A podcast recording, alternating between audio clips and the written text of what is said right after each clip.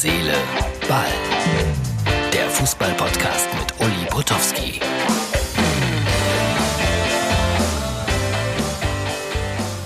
Ausgabe Nummer 215 vom 20. März 2020. Ja, wenn man so schaut, der FC Sion in der Schweiz entlässt seine Spieler mitten in der Corona-Krise. Auch sonst gibt's wieder ein paar Corona-Nachrichten, aber ich möchte es damit für heute fast belassen. Eins will ich noch sagen, England dehnt seine Saison sozusagen unbegrenzt aus. Das heißt, Jürgen Klopp kann sich Hoffnung machen, dass er mit dem FC Liverpool dann doch nach Ewigkeiten mal wieder die Meisterschaft schafft und unsterblich wird, wenn unsterblich denn mal ginge. Aber für ein kleines Denkmal wird es reichen. Ich fordere das doch hier seit Monaten für Jürgen Klopp, der nicht immer so einfach und so fröhlich ist, äh, wie viele ihn kennen. Manchmal ist er auch kompliziert. Aber wer nicht? Aber das fiel mir gerade nur so ein, weil ich ihn irgendwann mal nach einem Pokalspiel, das der BVB mit Hängen und Würgen 3 zu 2 gewonnen hat, interviewen musste. Und äh, da reagierte er relativ ungehalten auf äh, ja, so mittelmäßig äh, kritische Fragen. Fällt mir gerade so ein. Ex-Nationalspieler bekommen nur noch 30 Prozent auf VIP-Tickets, wenn die Nationalmannschaft spielt.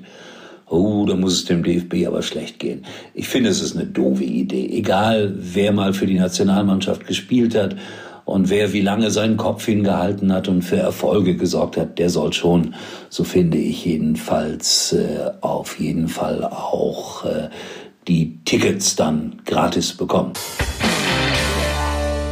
So, die DFL meldet gerade, dass man auch über einen Modus nachdenkt, äh, der ja so, so eine Endrunde darstellt, um die Bundesliga zu Ende zu spielen. Das kommt jetzt gerade frisch rein am äh, Donnerstagabend gegen 20.13 Uhr. Mal schauen, ob ich mich damit morgen ausführlicher beschäftigen muss. Jetzt aber wollte ich euch noch ein bisschen weiter erzählen, wie es so gelaufen ist bei mir, als ich dann damals äh, vom Hörfunk zum Fernsehen gelaufen bin. Äh, gelaufen ist auch gut gekommen bin.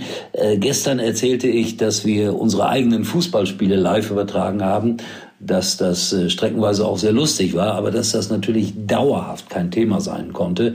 Und so haben wir dann äh, irgendwann auch beschlossen, große Fußballspiele live zu übertragen.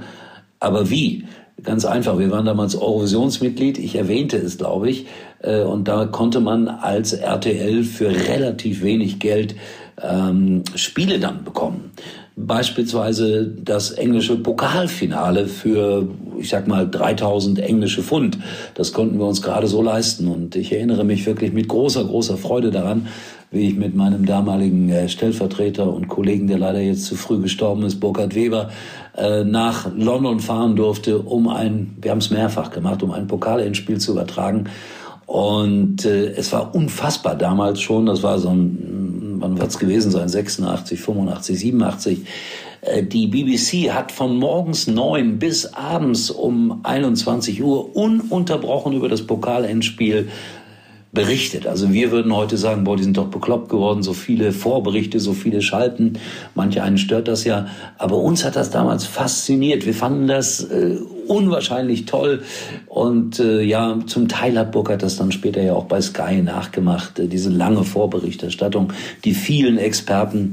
Äh, das hat dann nicht immer jedem gefallen. Aber die Idee, die dahinter steckt, ist für mich logisch und nachvollziehbar und wer nicht will, der muss ja nicht gucken. So einfach ist es eigentlich. Ja, und wenn man dann da im alten, ehrwürdigen Wembley-Stadion stand, dann stand man wirklich 100, 120 Meter vom Spielfeldrand entfernt als Reporter, als Kommentator, so auf einer Art Brücke, die unter dem Dach des alten Wembley-Stadions eingelassen worden war. Und es gab winzige Monitore und was es auch gab, sogenannte Nahbesprechungsmikrofone, bei den Engländern, die äh, haben obendrauf so eine Art Klappe und dann macht man den Mund ganz nahe dran. Das klingt sehr viel dynamischer als bei uns, ploppt ein bisschen, ist äh, technisch vielleicht nicht ganz so sauber, aber das war der ganz große Unterschied zu den Übertragungen in Deutschland. Aber das Tolle war wirklich, ich durfte, ich glaube, dreimal das englische Pokalendspiel live übertragen. Ein Herzenswunsch. Es war ein Schlesier der in England wohnte, der uns damals bei den Vorbereitungen half. Wir trafen uns zum Mittagessen, der war dann während des Spiels dabei, der kannte viele Spieler, der hat uns Informationen geliefert. Äh, war eine tolle Zeit gewesen und das wollte ich euch bei dieser Gelegenheit auch dann mal ganz stolz erzählen.